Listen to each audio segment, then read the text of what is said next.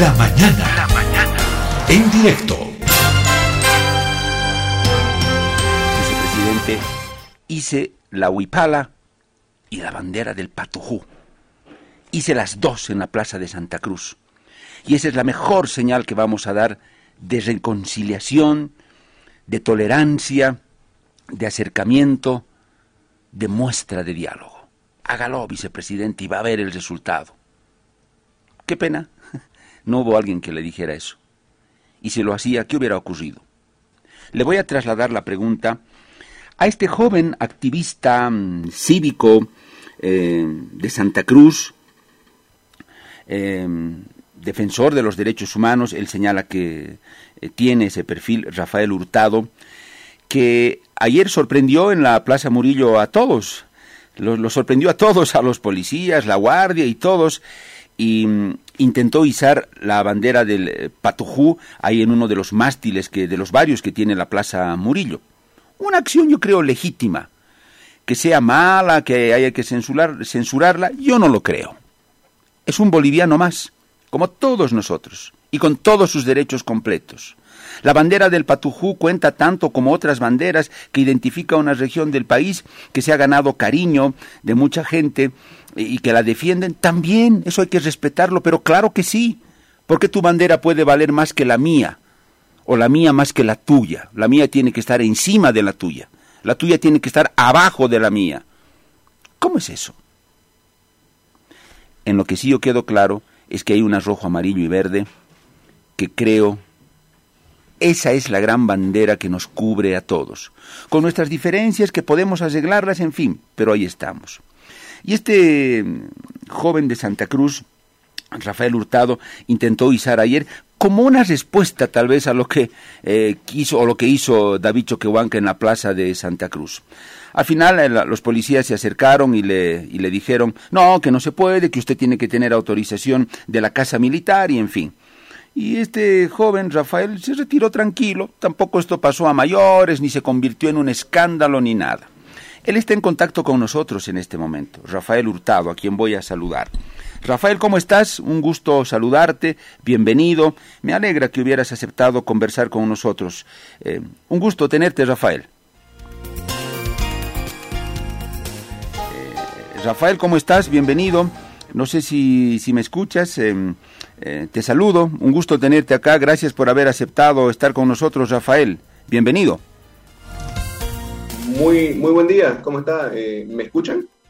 Sí, sí, ahora sí te escucho muy bien, Rafael. Muy bien, perfecto. Este, sí, yo la verdad completamente de acuerdo con usted, ¿no? Eh, precisamente, yo creo que ningún símbolo es superior a otro, ninguna bandera es superior a, otra, ¿no? Y ninguna se debe imponer. Eh, concuerdo con usted en, eh, cuando dice que el vicepresidente de nuestra república, el vicepresidente de todos los bolivianos, este, fue, le faltó un poco más de, asesoramiento, ¿no? En, ese, en ese aspecto, ¿no? Eh, más yo creo que la tanto la huipala como la bandera de Patujú merecen ser reconocidas y todos los pueblos, las 36 naciones de nuestro país merecen ser representadas, ¿no? Muy bien, eh, Rafael. Lo que yo preguntaba al comenzar el, eh, esta eh, introducción, Rafael, ¿tú crees que nuestro país se va a dividir? ¿Que un día Santa Cruz tome su camino y se vaya por otra senda? se quede el país, eh, ¿Tú crees que como ciudadanos, los que están en este momento en las calles de Santa Cruz, de La Paz, de Oruro, de Potosí, de Achacachi, que están haciendo sus cosas, están trabajando, están vendiendo, están en el transporte público, en fin, ¿tú crees que nosotros, los que somos esos ciudadanos, estamos tan divididos, odiamos tanto al Camba, eh, el Camba odia tanto al Colla del Occidente? ¿Qué sientes, Rafael? Eh, esa es muy, una muy interesante y amplia pregunta, este, digna de un análisis súper amplio, ¿no? Eh, viendo, explorando distintos puntos de vista. Antes de comenzar, la, la, imagen de verdad no da porque miren cómo está mi cara ahí, da chiste. bueno, siguiendo. yo yo creo, mi profesor de Derecho Autonómico en la Facultad de Derecho me decía precisamente que este, los estados unitarios eh, que tienen distintas culturas eh, siempre son así de inestables, ¿no? Porque no hay representatividad precisamente. Eh, las autonomías, las autonomías no son una, un intento por dividir al, país. Las autonomías más bien es un intento por evitar la división del país, otorgándole libertad a cada región y, autodeterminación, ¿no? yo creo que como va el país ahora, y si nuestros gobernantes siguen pensando en política y en colores y en, agredir y en, hacer show y persecuciones, pues es muy probable, es muy probable que, finalmente terminen dividiéndonos. Pero yo creo que los ciudadanos no sentimos, no sentimos ese, ese, mismo odio, esa misma necesidad de conflicto que sienten nuestros gobernantes. Eh, yo creo que los bolivianos eh, nos queremos entre nosotros. Yo tengo muchísimos amigos paseños que son muy buenas personas, podemos pensar diferentes, podemos tener diferentes culturas, pero, pero como bolivianos nos tenemos esa estima. Eh, pero los gobernantes, si no tienen suficiente sabiduría, puede que terminen eh, forzando esa división, ¿no? Pero en otro escenario, yo creo que si abrimos la constitución y nos constituimos en un Estado eh, federal solidario, se, puede, se puede hacer un, modelo de Estado mucho más eficiente, ¿no? En donde sí no haya, no haya necesidad de, estar como en una bolsa dos gatos eh, peleándose todo el tiempo, ¿no? Claro, Rafael. Y en esto de el Estado-nación o nación-Estado, qué pena que no hubiéramos tenido líderes ni presidentes, Rafael, que hubieran podido mm, completar este círculo Estado-nación. Eh, ¿Por qué te digo esto? Porque al interior de Bolivia de pronto habemos varias culturas o naciones, como, como se ha dicho. Están los aymaras, los guaraníes, los ayoreos, estas culturas de tierras bajas, en fin. Y cada nación con su población, Rafael, con su cultura, por ahí hasta tienen su bandera, y todos cobijados por una regla común que ha establecido el Estado boliviano que son leyes para todos, ¿no? que las debemos respetar. Pero de pronto el aymara o el guaraní eh, no se ve reflejado en ese estado y en esas reglas, porque él dice, yo de esas reglas ahí no veo nada mío. Y por tampoco veo que esas reglas hagan algo por mí o yo tenga algún beneficio. Sí, los veo a los otros, no a los citadinos, con sus cuestiones, los parlamentarios, los ministros, pero a mí de eso no me llega nada. Yo tengo mi cultura, tengo mi justicia, tengo todo y soy feliz, soy una nación. Rafael, yo siento que no hemos tenido líderes de talla en Bolivia, ni en Santa Cruz, ni en La Paz, ni en ningún lado, que piensen en eso desde un principio y comiencen a tejer esa especie de carpa que nos envuelva a todos dentro del respeto, sí, respetando nuestras diferencias, pero que tú, Rafael, como cruceño, te puedas mirar en el Estado y en sus leyes, que el veniano, que el pandino, que el hombre de Achacachi, que el hermano indígena, cuando le hablen de Estado, sienta que él está identificado, que ese Estado tiene algo de él, que hace algo por él y que es justo además. Yo siento, Rafael, que no hemos tenido Puedo estar equivocado, Rafael. Los historiadores, probablemente muchos de ellos, me retrucarán, pero no sé, yo como periodista veo eso. Viendo la realidad de mi país, como periodista analizo la historia y veo resultados nada más, eh, Rafael.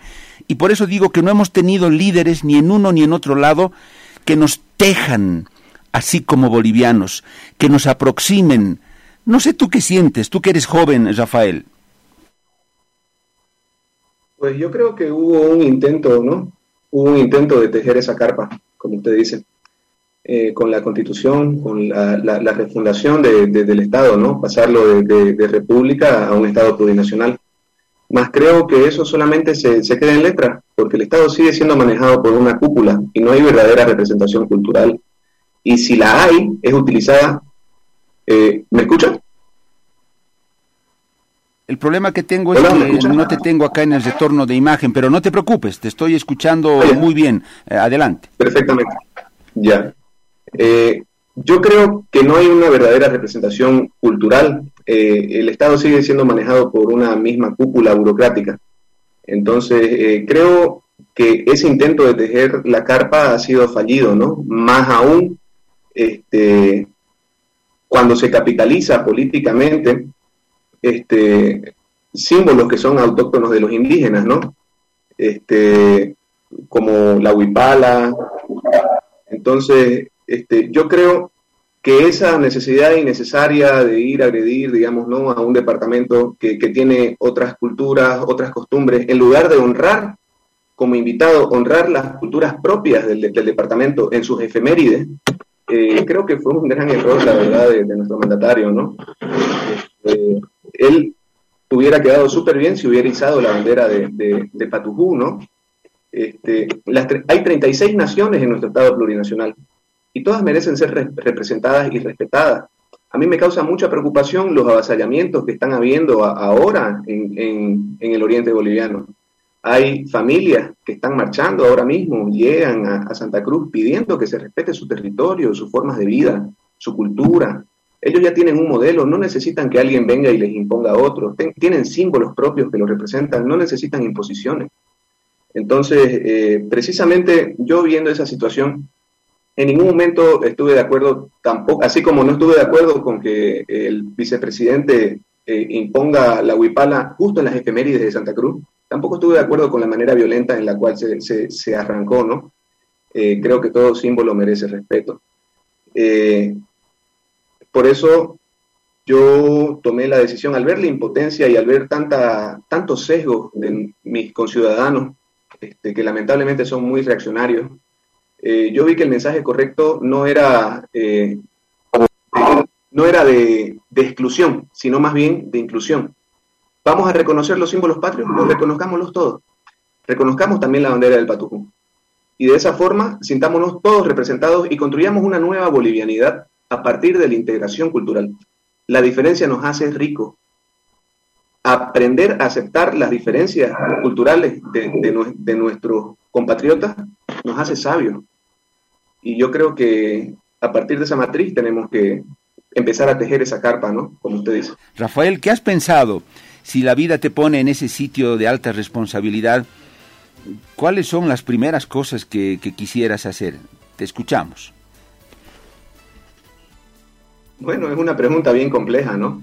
Tomando en cuenta de que el poder ejecutivo tiene sus limitaciones. Mm, el presidente no es una especie de, omnipotente, ¿no? Eh, está limitado por el legislativo y todo, ¿no?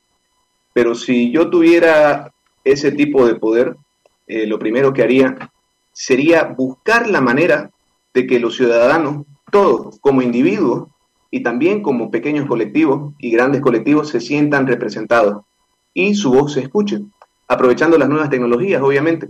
Yo digo, si hay una aplicación en donde se puede eh, se puede transferir dinero de, forma segura con los bancos y todo, ¿por qué no hacer una aplicación parlamentaria en donde los diputados propongan las leyes y los ciudadanos entren a foros de debate en, la misma aplicación y luego decidan si, votar sí o no a la ley de forma virtual a través de un sistema biométrico?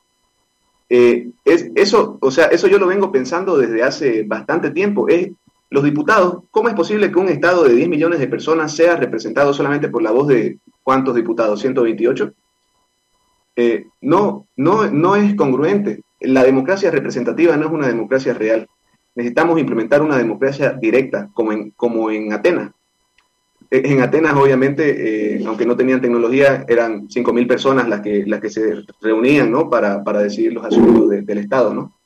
Eh, pero eran ciudadanos. Nosotros somos 10 millones, tenemos una obvia limitación ahí, ¿no? No nos podemos reunir en un lugar a, debatir, ¿no? Pero sí tenemos la tecnología que nos pueda ayudar a eso, a crear una línea horizontal entre todos los ciudadanos y que verdaderamente podamos entendernos. Nosotros tenemos que ser el verdadero órgano legislativo.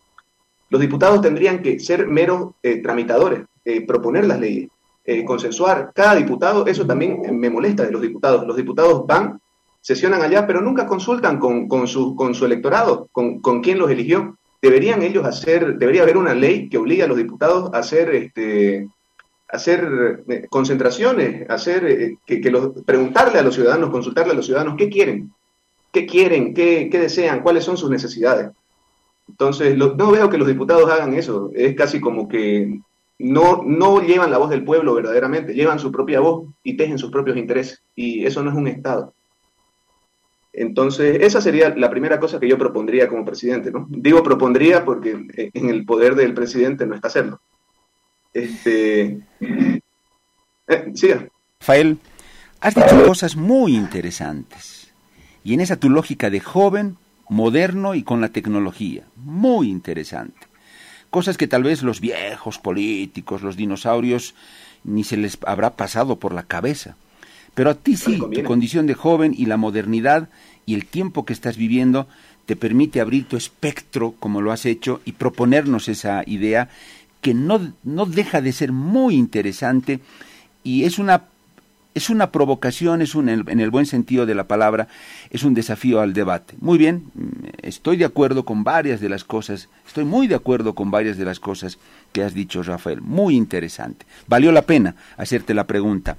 Rafael, ayer cuando viniste a La Paz, eh, ¿con qué tipo de sentimiento viniste, Rafael? ¿Qué te animó a venir? ¿En qué momento tomaste la, decisión? ¿Cuál fue el instante eh, en el que dijiste, voy a La Paz? Y, lo hago. Y viniste, te hago la pregunta, tú, tú me responderás. En, en un principio tal vez dijiste, no, voy, es... Eh, un poco una, una revanchita que voy para poner también el patujú. No puede quedarse esto así con la, huipala en, la plaza de Santa Cruz. Cuéntame tus sentimientos, eh, Rafael. De, ¿En qué momento tomas la decisión? ¿Por qué tomaste y, con qué sentimientos viniste a La Paz? Que no dejaba de ser también un riesgo, por cierto. Adelante, Rafael. Bueno, en primer lugar, este, la confusión veo mucha confusión en las palabras y en la mirada de, mis conciudadanos, ¿no? de mis compatriotas bolivianos. Eh, veo que no se van por el tronco, se van por las ramas, siempre. Y en esa frustración yo les trato de explicar a todos mis amigos, ¿no? Les digo, este, no, quitar la huipala no es, no es una respuesta, no es el mensaje adecuado. Eh, pero, ¿de qué me sirve, digamos, no, decirle eso a mis amigos? ni siquiera mis amigos me entienden. Eh, todos están intoxicados por, por, ese, por, ese rechazo. O sea, se, puede, se podría debatir si es natural o no, ¿no? Pero no, no creo que sea la forma más clara de reaccionar o de pensar. Entonces yo quise plasmar mi pensar en un simple acto. Eh, ya que con palabras no me logro explicar, quise plasmar mi pensar en un simple acto.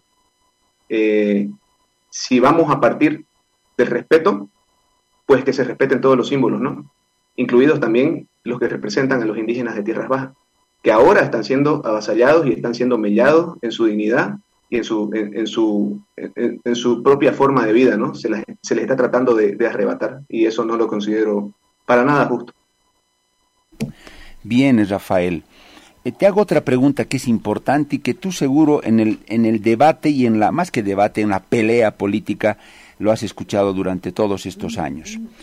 Que en Santa Cruz existe un grupo de oligarcas, unas logias, que prácticamente tienen el poder económico en Santa Cruz, en desmedro de otros sectores más populares y que ellos son los que quieren tomar decisiones eh, que les convienen a sus grupos y no a toda la población, que ostentan grandes extensiones de tierra y el monopolio, en fin, todo lo que seguramente ya sabes. Rafael, ¿eso hasta qué punto es cierto en, Santa Cruz que esos grupos pueden generar mucha desigualdad con otros sectores o cómo habría que encararlo? ¿Tú qué piensas, Rafael? Como siempre, ese es un debate complicado, ¿no? Eh, la realidad es más compleja que una simple premisa, ¿no? Eh, yo, por ejemplo, antes cuando escuchaba el discurso de, izquierda sobre la oligarquía, todo, digamos, ¿no? yo me veía a mí mismo y decía, caramba, yo, yo no soy oligarca, digamos, ¿no? Eh, eh, tengo, no tengo ni siquiera ropa de marca ni nada, sin embargo, pienso de esta manera. Este, ahí me di cuenta de que la generalización es mala, es un método incorrecto de proceder. No se puede decir que todos los cruceños somos oligarcas. Ahora, si existen o no existen, claro que existen las oligarquías. Y claro que nos oprimen, eh, no solamente a, a, los grupos más vulnerables, también a los ciudadanos promedio, eh, a, los cruceños. Eh, ellos toman decisiones por su poder económico que tienen y lo manejan herméticamente. Las oligarquías existen, existen aquí en Santa Cruz. Y creo que es algo contra, al igual que existen en La Paz, hay oligarquías también en La Paz. Rafael, estabas en la parte en la que decía, sí, evidentemente hay eh, oligarcas en Santa Cruz, pero también los hay en el occidente del país, en La Paz. Ahí te quedaste. Dale, Rafael, continúa. Exactamente. Eh, como le digo, ¿no? Es, qué pena que se haya cortado la señal porque estaba en lo mejor, ¿no? Eh, es, es, un análisis bastante amplio, la verdad. no no es tan simple como decir, este, oligarcas eh, eh, tienen, tienen la culpa, digamos, ¿no? De tales y tales y tales cosas, como ciertos discursos eh, saben decirlo, ¿no? Pero sí, los, las oligarquías de alguna forma impiden que la voz de los ciudadanos sea verdaderamente escuchada. Son muy herméticos, creo que la, la, palabra correcta ahí, la palabra clave es el hermetismo. Eso es el, el gran error de las oligarquías, ¿no? Este, porque toman decisiones a puerta cerrada, eh, se, se, reúnen y, eligen, digamos, por decir quién va a ser candidato, quién no, ponen a, dedo el famoso dedazo, lo mismo que pasa en el MAS, lo mismo pasa en los partidos de, derecha, ¿no? Entonces, este, ahí no hay una verdadera representación ciudadana. Eh, los que llegan al poder, o sea, el sistema estructuralmente está mal porque los que tienen la oportunidad de llegar al poder no, no es ningún ciudadano ni nada, es el que tiene contactos, es el que se gana el favor del oligarca de su pueblo. En mi pueblo hay, hay, hay, hay, hay oligarquías organizadas, en Santa Cruz hay oligarquías organizadas, en La Paz hay oligarquías organizadas. Entonces yo creo que la mejor forma, la mejor forma de, de romper eso no tiene una solución simple. Yo creo que la mejor forma es la educación de la, de la ciudadanía. Si el ciudadano es consciente de sus derechos, va a poder defenderlos. Si el ciudadano es consciente de lo que pasa en su país, va a poder opinar y va, va a poder eh, proponer nuevas cosas. Ahora, el ciudadano también tiene parte de la culpa porque el ciudadano es apático, el ciudadano no se, no se compromete con los asuntos de su país, no se compromete con, con, con, con, los asuntos que debería comprometerse, se distrae muy fácilmente. Eh, el asunto de, de la voz, por ejemplo, una semana hablando de eso en redes sociales, cuando en realidad la, importancia era otra, era la marcha indígena. Eh, eso, eso es lo que nos tiene en el subdesarrollo como país, que así como hay oligarquías económicas, hay oligarquías del conocimiento. Hay muy pocos que conocen eh, verdaderamente la situación, hay muy pocos que tienen acceso a un, a un buen, a una buena educación. Nuestro sistema educativo estatal está por los suelos. Eh, y el ciudadano pues queda indefenso. ¿Cómo, ¿Cómo podemos opinar, cómo podemos luchar contra esos grupos de poder si, si no tenemos no tenemos una verdadera información? No eh, nos distraen, utilizan estrategias distractivas para, para, para que no nos comprometamos verdaderamente con nuestro país, para ellos mantener el poder. Como le digo, es, es bastante amplio el tema, pero en respuesta a su pregunta, sí hay oligarquías y son bastante nocivas, no solamente para Santa Cruz, sino para todo el país. Eh, Rafael, nos quedan cuatro o cinco minutitos, eh, eh, hagámoslo muy rapidito. A ver, esta pregunta. Rafael, ¿tú perteneces a algún partido, alguna agrupación política? No sé si algún partido ahí de Santa Cruz, a Creemos. Yo sé que Eidi Roca, la ex ministra de Salud del gobierno de Áñez, es tu tía, la, doctora Eidi Roca. pero mi pregunta va a eso, Rafael. ¿Perteneces a, tienes alguna tendencia de, de partido político o no, Rafael? Yo la verdad nunca estuve de acuerdo con la gestión de Yanine. Eh, me pareció bastante ineficiente. Más, pues mi tía no deja de ser mi tía, ¿no? Y mi tía, independientemente como ministra, eh, yo vi que, que, trató de hacer lo mejor posible con las limitaciones enormes que tenía, ¿no? Eh, pasando al tema partidario, ahora siento una profunda decepción de la clase política. A mí me gustaría crear algo nuevo, algo que, emerja desde la ciudadanía, algo que, emerja desde la conciencia, desde, el amor al conocimiento, desde el amor a, compenetrarnos más con nuestra realidad, a salir de, nuestro cubo en donde, donde nos, nos encierran, nos encierran en nuestro mundo, en una burbuja, los medios de comunicación, las redes sociales, y no nos permiten ver la verdadera realidad. Vivimos en una caverna de Platón. Eh, Rafael, eh, te voy a preguntar sobre tres nombres y yo quisiera que de la manera más concreta o si es posible con una o dos palabras los definas así muy muy rapidito, de manera muy precisa. Te voy a lanzar tres nombres. El primer eh, nombre, Carlos Mesa. ¿Con qué palabras las, lo, definirías a Carlos Mesa? Pusilánime. Perfecto. Eh, Evo Morales. Tirano. Totalitario. Eh, Luis Fernando Camacho. Populista. Eh, ¿Te parece malo el que sea populista? Eh, ¿Ha entrado a un plano negativo? Me parece que en un principio simpatizaba, para serle sincero, últimamente veo que está siendo muy, no, no se aboca a temas importantes como debería. como le digo, utiliza estrategias distractivas y hace lo que lo que el pueblo quiere que haga, el pueblo pan y circo, digo Maquiavelo. Y no me gusta que los gobernantes sean así, me gusta que los gobernantes generen verdadera conciencia. Rafael, fue muy interesante hablar contigo. Y la verdad que pudiéramos, podríamos estar hablando una, dos horas más, estoy seguro. Ojalá que tengamos la oportunidad, Rafael, en otra ocasión de volver a hablar, porque a los bolivianos nos hace falta esto, Rafael, escucharnos, conocernos y hablar. Ha sido un gusto y que sea hasta cualquier momento. Ya, muchísimas gracias, igualmente.